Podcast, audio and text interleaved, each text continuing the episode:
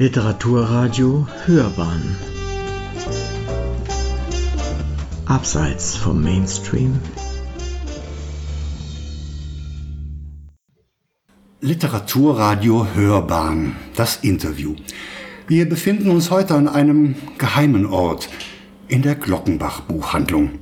Es gibt eine unglaublich tolle Buchhändlerin, die Pamela Scholz, die hat uns heute hier Obdach gegeben. Wem, das verrate ich jetzt sofort, aber da muss ich anders einleiten.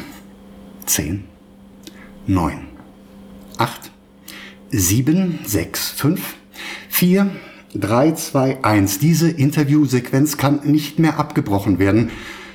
Herzlich willkommen in München, Daniel Mellem, der Autor von Die Erfindung des Countdowns, erschienen im DTV-Verlag und als Hörbuch bei der Audio Verlag. Schön, dass Sie hier sind. Hallo, vielen Dank für die Einladung. Ich freue mich dabei zu sein. Willkommen an Bord. Wie kommt ein promovierter Physiker, Herr Mellem, wie Sie, dazu, Bücher zu schreiben? Das hat schon bei mir relativ früh angefangen. Also ich habe ähm, schon immer sehr, sehr gern gelesen. Und nach dem Abi war die Faszination für die Physik sicher größer. Ähm, aber Anfang 20 habe ich auch angefangen, eigene Texte zu schreiben. Und das hat im Laufe meiner 20er Jahre, meiner eigenen 20er Jahre immer mehr Raum bekommen. Mhm. Und ähm, nach der Promotion war nochmal so eine Zäsur für mich, wo ich dachte, okay, wenn ich das nochmal ernsthaft probieren will, dann jetzt. Und ja, dann habe ich mich damals am Literaturinstitut in Leipzig beworben, tatsächlich auch mit dem Text, der jetzt Buch, ein Buch geworden ist. Und ähm, so kam dann eins zum anderen. Zwei völlig unterschiedliche Welten. Weg von der Berechenbarkeit, weg von der Formelwelt hin zu einer kreativen Welt. Haben Sie den Seitenwechsel zur rechten Zeit geschafft, da ja die Wissenschaft in der heutigen Zeit eher kritisiert wird als die bildenden Künstler oder die Künstler allgemein? Ja, dann würde ich das, dann wäre es ja eine opportunistische Entscheidung gewesen, wenn ich jetzt sagen würde, ich möchte nicht mehr in der Wissenschaft arbeiten, weil die Wissenschaft im Moment kritisiert wird. Ich sehe das tatsächlich auch als Problem, äh, wie im Moment über Wissenschaft diskutiert mhm. wird. Also wir erleben das ja, dass äh, Wissenschaft im Moment zu Meinung gemacht wird und das ist eben nicht, wie Wissenschaft funktioniert, sondern Wissenschaft äh, bildet immer einen Wissensstand ab, der sich von heute auf morgen natürlich ändern kann. Und ähm, tatsächlich war das jetzt für mich, für mich nicht Anlass, äh, die Seiten zu wechseln, weil ich mich der Kritik nicht aussetzen wollte, sondern es ist eher so, dass ich ähm, es für mich persönlich mehr Freiheit bedeutet zu schreiben, als als Wissenschaftler zu arbeiten. Sehen Sie sich heute auf zwei Standbeinen stehend oder sehen Sie sich als Schriftsteller? Ich sehe mich auf zwei Standbeinen stehend, mhm. aber ich arbeite tatsächlich in meinem zweiten Beruf nicht mehr als Wissenschaftler. Deswegen würde ich nicht sagen, ich stehe mit dem einen, Be das eine Bein ist nicht die Wissenschaft. Mhm. Ich arbeite in einem Medizintechnikunternehmen im, im, zweiten, im zweiten Beruf. Mit welchen Schwerpunkten sind Sie in Ihrem wissenschaftlichen Leben beschäftigt? Ähm, beschäftigt gewesen, muss ich ja sagen. Ähm, in, während des Studiums, äh, Bachelorarbeit, Masterarbeit, war das so Festkörperphysik, Magnetisierungsdynamik. Will ich jetzt nicht tiefer einsteigen, damit langweilen wir die ZuhörerInnen. Und in der Doktorarbeit war es dann äh, Biophysik. Aber Magnetisierungsdynamik ist doch bestimmt ein Thema, was Sie in der Literatur gut gebrauchen können, wenn Ihre Leser sich magnetisch von Ihren Büchern angezogen fühlen. Das wäre doch der Mastertrick. Ja, aber die Dynamik ist, glaube ich, eine andere. ja, aber keine Ahnung. Schwer davon. zu übertragen. Okay. Ähm, Sie haben sich als ähm, Thema Ihres Buches Hermann Obert ausgesucht, einen Raketenforscher aus Siebenbürgen, aus dem Banat, ähm, der zeitlebens eine Gratwanderung erlebt hat. In Österreich-Ungarn wäre er gerne lieber der Deutsche gewesen, in Deutschland wäre er später auch gerne unter den Nazis der Deutsche gewesen. Er ist aber niemals so anerkannt worden, wie er das gerne wäre. Mhm. Die Universitäten verwehrten ihm den Zugang. Ähm, es war ein schwerer, schwerer Weg für ihn. Wie sind Sie auf Hermann Obert als den Betrachtungsschwerpunkt Ihres Romans gestoßen? Ich muss sagen, also ich hatte jetzt, jetzt schon öfter, dass Leute äh, gedacht haben, dass das vielleicht so ein Vorbild von mir ist, weil ich ja selbst Physik studiert mhm. habe. Aber tatsächlich kannte ich Hermann Obert ganz lange gar nicht. Also ich bin erst so vor ungefähr fünf Jahren auf ihn gestoßen und damals im Zusammenhang mit dem Film Frau im Mond. Also ich las von Frau im Mond, mhm. das ist ein Film von 1929 von Fritz Lang, den man heute hauptsächlich für Metropolis kennt. Und das ist einer der letzten Stummfilme und gleichzeitig einer der ersten Science-Fiction-Filme. Und äh, da geht es eben auch um eine Raketenfahrt. Und Fritz Lang war das damals ein Anliegen, äh, jemanden zu verpflichten, der die Dreharbeiten begleitet, der eben hilft, dass dieser Raketenstart nach dem damaligen Wissensstand möglichst realistisch inszeniert werden kann. Und dieser jemand, den er da verpflichtet hat, war Hermann Obert. Und Hermann Obert hatte zu dem Zeitpunkt auch schon lange um Anerkennung gekämpft für seine Ideen und wollte eigentlich jetzt auch mal eine Rakete bauen. Und tatsächlich war es dann auch Fritz Lang und die Filmleute von der UFA, die ihm dann Geld gegeben haben, um eine Rakete zu bauen. Das sollte also eine Werberakete sein, die zur Premiere des Films Frau im Mond starten sollte. Und das in sich ist schon so eine spannende Geschichte, mhm. ähm, dass ich mich dann näher mit Hermann Obert auseinandergesetzt habe und bin dann eben, Sie haben das ja eben auch schon an, angerissen, auf ein ja ähm, sehr, sehr widersprüchliches äh, Leben gestoßen, voller Sehnsüchte, voller Verfehlung. Und das fand ich unheimlich reizvoll. Inwiefern war Siebenbürgen da für Sie eine große Unbekannte? Äh, Siebenbürgen war mir vorher nur am Rande ein mhm. Begriff. Und ich musste Siebenbürgen für mich auch erstmal entdecken. Ich hatte das große Glück zur damaligen Zeit, als ich angefangen hat, dass ich einen Arbeitskollegen hatte, der tatsächlich aus Schäßburg kam. Also der Ort, in dem Hermann Obert aufgewachsen ist. Und äh, als ich dann zur Recherche nach Schäßburg gefahren bin, hatte ich dann eben über diesen Arbeitskollegen auch einen Kontakt, der mich dort ähm, rumgeführt hat. Und das war natürlich eine tolle Gelegenheit, dann diesen Ort auch zu entdecken, in dem Hermann Obert aufgewachsen ist. Ich soll Sie herzlich grüßen von Iris Wolf. Mit Iris Wolf habe ich gestern ein äh, Interview geführt und es hatte mich gewundert, in der Siebenbürgener Tageszeitung einen Artikel zu finden, in dem sowohl Iris Wolf als auch Sie hier in München angekündigt wurden. Diese Verbindung war mir vorher nicht sonderlich bekannt. Wenn ich bei Iris Wolf google, wo sie herkommt, steht dort Sibiu, Rumänien. Mhm. Wenn ich bei Hermann Obert google, finde ich Hermannstadt in Österreich-Ungarn. In Wirklichkeit ist es die gleiche Stadt. Das, die Schriftstellerin stammt mit ihrem Schreibtraum aus der gleichen Stadt, in der viele, viele Jahre vorher Hermann Obert von den Raketen geträumt hat.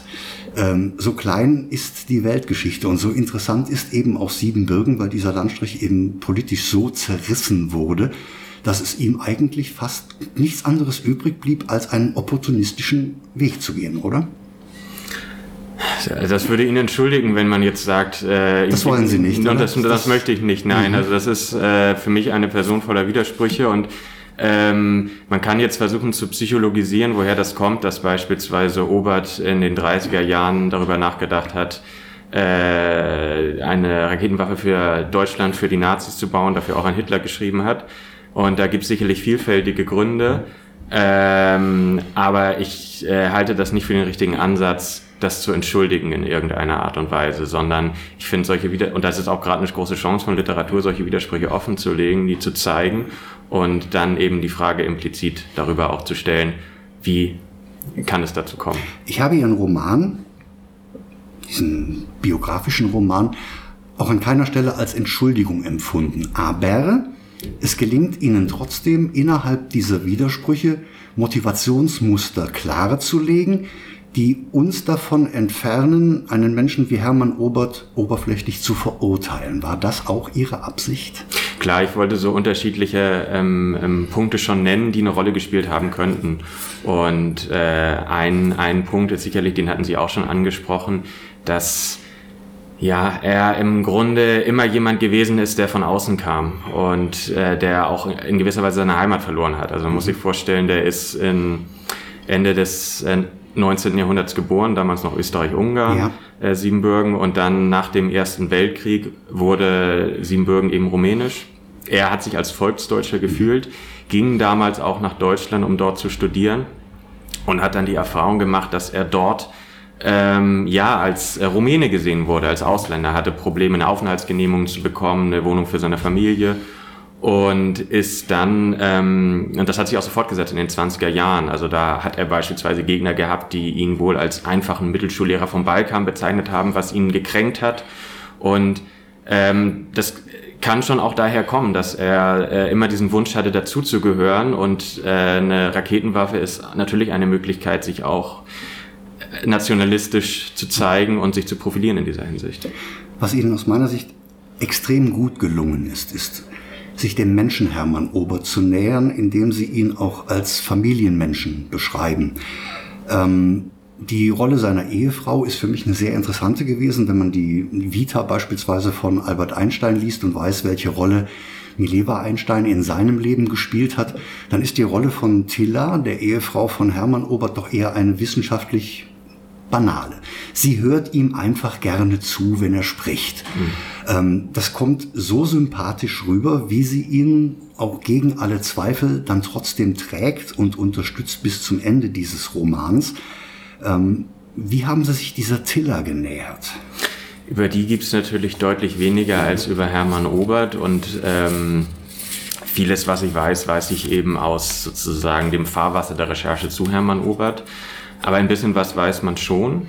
Und ähm, es ist schon so, dass sie ja auch ähm, gerade am Anfang der Ehe fasziniert war von diesem Kerl, der zum Mond fliegen wollte. Also es ist tatsächlich auch so gewesen, dass sie ihr Erspartes mit dafür aufgewendet hat, dass sein erstes Buch, die Rakete zu den Planetenräumen, erscheinen konnte.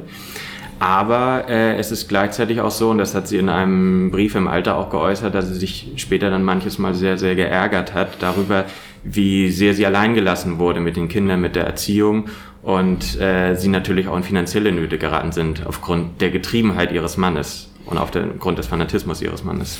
Ich glaube, durch die Tiller und ihre Perspektive gelingt es ihnen, auch in weiten Teilen wegzukommen von einem wissenschaftlichen Roman.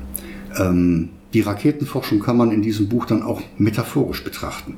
Ich glaube, jede Frau hat an ihrem Mann so eine Spinnerei entdeckt, für die er alles investiert, ob er an einem Auto schraubt, ob er im Keller bastelt, ob er Briefmarken sammelt oder sonst irgendetwas tut, was sie vielleicht im Lauf ihres Lebens begleitet, toleriert, kritisiert, aber dann doch recht froh ist, er ist weg von der Straße, er hat wenigstens irgendwas, was er tut. Ja, ich, also ich glaube, dass sie das schon, also in dem Roman, die Figur sieht das schon sehr kritisch, aber es ist natürlich ähm, äh, ist natürlich auch die Frage, was soll sie da tun? Mhm. Also es ist jetzt sehr modern gedacht, wenn man sagt, die kann sich jetzt einfach von ihm trennen. Ja, mhm.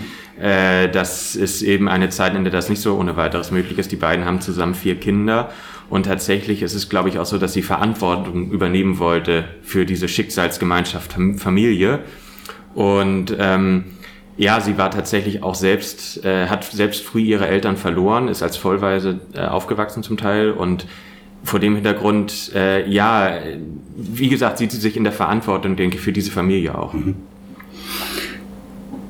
Hermann Obert ist, was Sie ja auch klar rausstellen in diesem, in diesem, in diesem Roman, nicht der wissenschaftliche Versager auf seinem reinen Fachgebiet. Er hat ja Dinge erfunden und Dinge entdeckt, die eigentlich maßgeblich sind für die spätere Entwicklung der Weltraumfahrt. Er hat äh, darüber nachgedacht, wie kann ich Astronauten trainieren. Er hat von einem Karussell gesprochen, das wir heute als Humanzentrifuge kennen. Er hat die Idee entwickelt, einen mehrstufigen Raketenantrieb zu gestalten. Mhm. Also er hat sich schon, wenn man auf seine heutigen Auszeichnungen und die Straßennamen und Schulen, die nach ihm benannt sind, er hat sich also schon eine gewisse nachträgliche posthume Reputation erarbeitet. Genau, aber eher auf so einer theoretischen Basis. Also ähm, er hat eben Anfang der 20er Jahre diese Dissertation geschrieben, eigentlich die erste Dissertation zur Raketenwissenschaft, wenn man so will, die damals aber vom wissenschaftlichen Betrieb abgelehnt wurde, weil es diese, diesen Forschungszweig noch nicht gab und weil es auch als zu utopisch galt, was er davor hatte.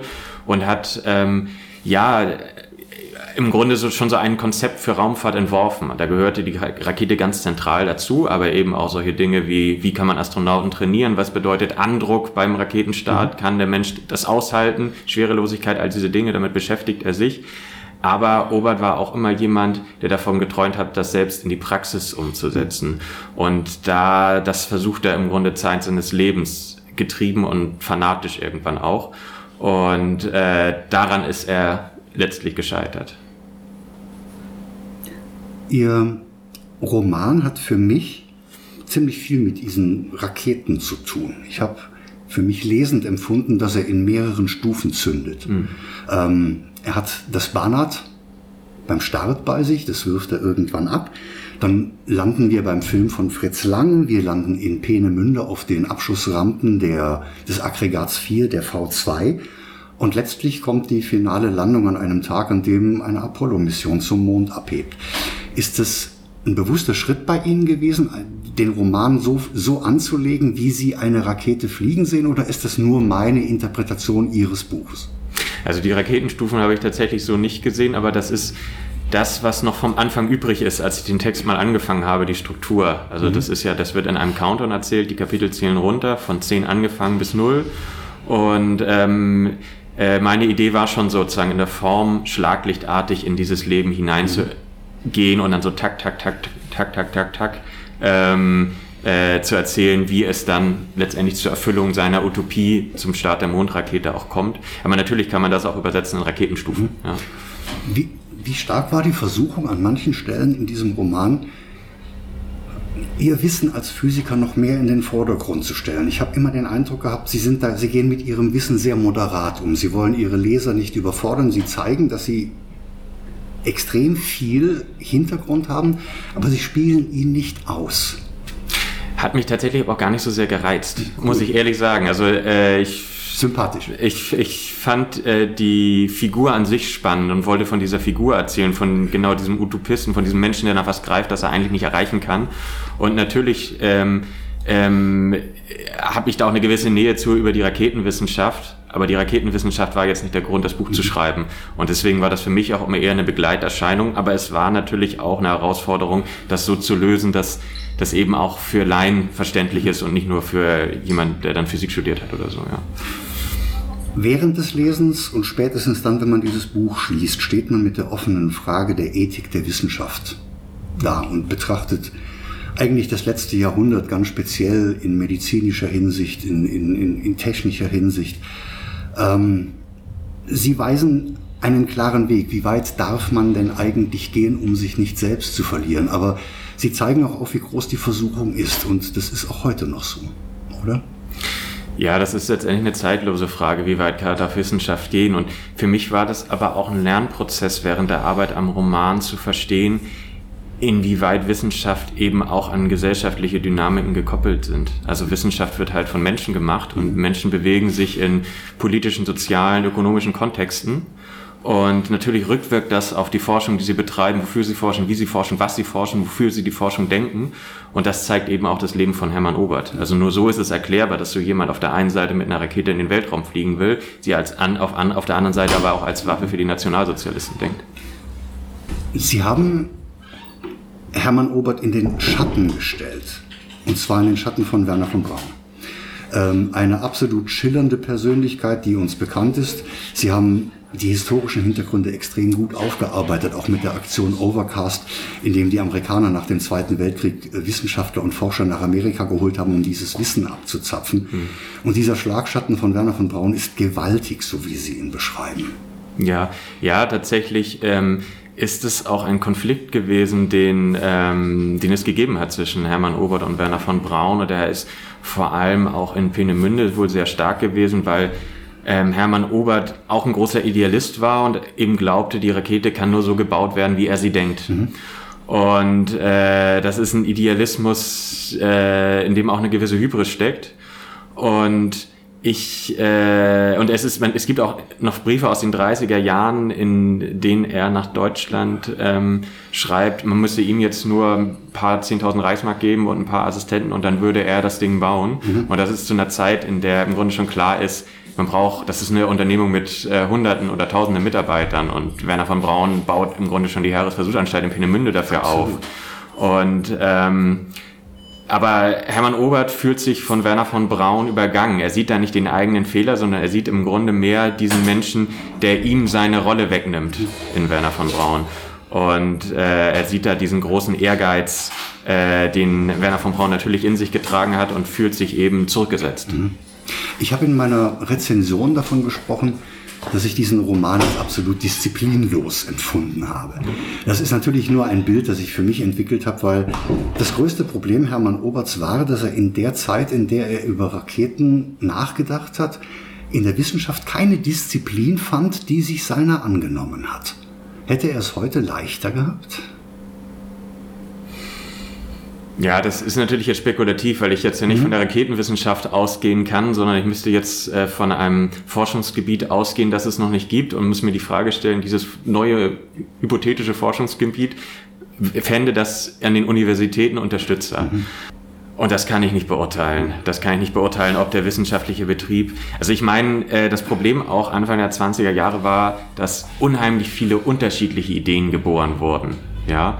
Und äh, das macht diese Zeit sehr spannend, aber ich glaube, es war in dieser Zeit auch unheimlich schwierig zu unterscheiden, welche von diesen Ideen bedeutet jetzt wirklich Fortschritt und welche ist Charlatanerie. So, und in diesem Spannungsfeld hat sich eben auch Robert bewegt. Und er wurde erstmal von den Professoren oder vom wissenschaftlichen Betrieb eher als ein Scharlatan mhm. gesehen. Mhm. Und er wollte aber genau da seine Anerkennung, hat dann aber von Leuten Unterstützung bekommen, die er selbst für Scharlatane hielt. Also ganz zuvor, dass Max Verlier, der die Raketenautos gebaut hat. Es gibt eine Sollbruchstelle für mich in diesem Buch, die hat es geschafft, dieses Buch auf Seite zu legen, was gar nicht ihre Absicht gewesen sein kann. Aber ich bin in meine alte Bücherkiste und habe mir meinen alten Jules Verne rausgezogen. Ah, ja. Und bin während ihrer Beschreibungen über diese Initialzündung, Jules Verne, das riesengroße Kanonenrohr, mit dem er drei Astronauten zum Mond schicken wollte, extrem verleitet worden, nochmal meinen Jules Verne zu lesen und dann bei Ihnen weiterzulesen. Mhm. Ähm, welchen Einfluss hat Jules Verne auf Sie? Tatsächlich gar keinen. Oh, also bin ich, bin, ich, bin ich ehrlich. Also ich habe als äh, Kind mal angefangen, 20.000 Meilen unter dem Meer mhm. zu lesen. Das war mir zu und ich habe es beiseite gelegt. Ähm, aber tatsächlich wurde ich da neulich auch darauf angesprochen, inwieweit sozusagen ja Jules Verne oder inwieweit auch mich die Fiktion beeinflusst hat, Physik zu studieren. Und äh, ich muss da als erstes denken an äh, Star Trek The Next Generation, okay. die Crew mit Jean-Luc Picard und Commander Riker und den Borg. Ähm, und äh, die eben sich auch mit naturwissenschaftlichen und philosophischen Fragestellungen auseinandergesetzt haben in dieser Serie. Und das habe ich unheimlich gern geschaut. Also ich habe mich schon vorher für sowas interessiert, aber es kann sicherlich nochmal ein Katalysator gewesen sein, äh, dass ich umso mehr interessiert war, dann später das auch zu studieren. Also ich glaube schon, dass in der Fiktion auch Kraft liegt, ähm, Leute zu inspirieren, bestimmte Lebensentscheidungen mhm. zu treffen. Und bei Obert war das so. Definitiv, ja. definitiv. Die Aktion Overcast ist eine, eine, eine legendäre Aktion, äh, Wissenstransport, Wissenstransfer. Mhm. Äh, in dieser Aktion steckten unglaublich viele Wissenschaftler drin, die anschließend in Amerika für Furore gesorgt haben. Mhm. Verbirgt sich da vielleicht für Ihr zukünftiges Schreiben ein Pool an Protagonisten oder haben Sie andere Pläne, so Sie sie denn verraten möchten? Ähm, also tatsächlich stecke ich jetzt gerade durch die Rezeption und durch das Sprechen über den Text noch sehr in diesem Buch mhm. und habe jetzt noch nichts Neues angefangen, aber es gibt so unterschiedliche Ideen, die in mir wabern und eine verfestigt sich auch. Die wir jetzt nicht erfahren. Die wir jetzt nicht äh, konkret erfahren. Natürlich nicht. Ich kann mir sehr gut vorstellen, dass es auch wieder ein historischer Stoff ist, wenngleich keine historisch äh, verbürgten Personen, sondern okay. eben fiktionale Charaktere. Ich verspreche Ihnen, ich bleibe gespannt. Ich bin Ihnen nämlich auf Ihren erzählerischen Leim gegangen, wenn ich das so sagen darf. Äh, auch das Hörbuch von der Audioverlag ist aus meiner Sicht sehr, sehr gut gelungen, weil der Sprecher in manchen Phasen so authentisch spricht, als wäre er in den 20er oder 30er Jahren unterwegs und würde einen Film von Fritz Lang begleiten, der sagt, bauen Sie mir die erste Rakete. Magische Momente in diesem Buch. Daniel Mellem, ich danke für die Möglichkeit, dieses Interview geführt zu haben, bevor gleich die Lesung im Literaturhaus beginnt unter der Überschrift Buchmesserspitzen. Ich wünsche weiteren Erfolg, immer eine gute Geschichte in der Feder, viel Spaß beim Schreiben und danke auch der Glockenbach Buchhandlung für die Gastfreundschaft und die Bewirtung während des Interviews. Das war jetzt so spontan, aber ich glaube, das könnten wir etablieren und wiederholen. Herzlichen Dank dafür. Ja, vielen Dank auch von mir für das spannende Gespräch. Dankeschön. War toll.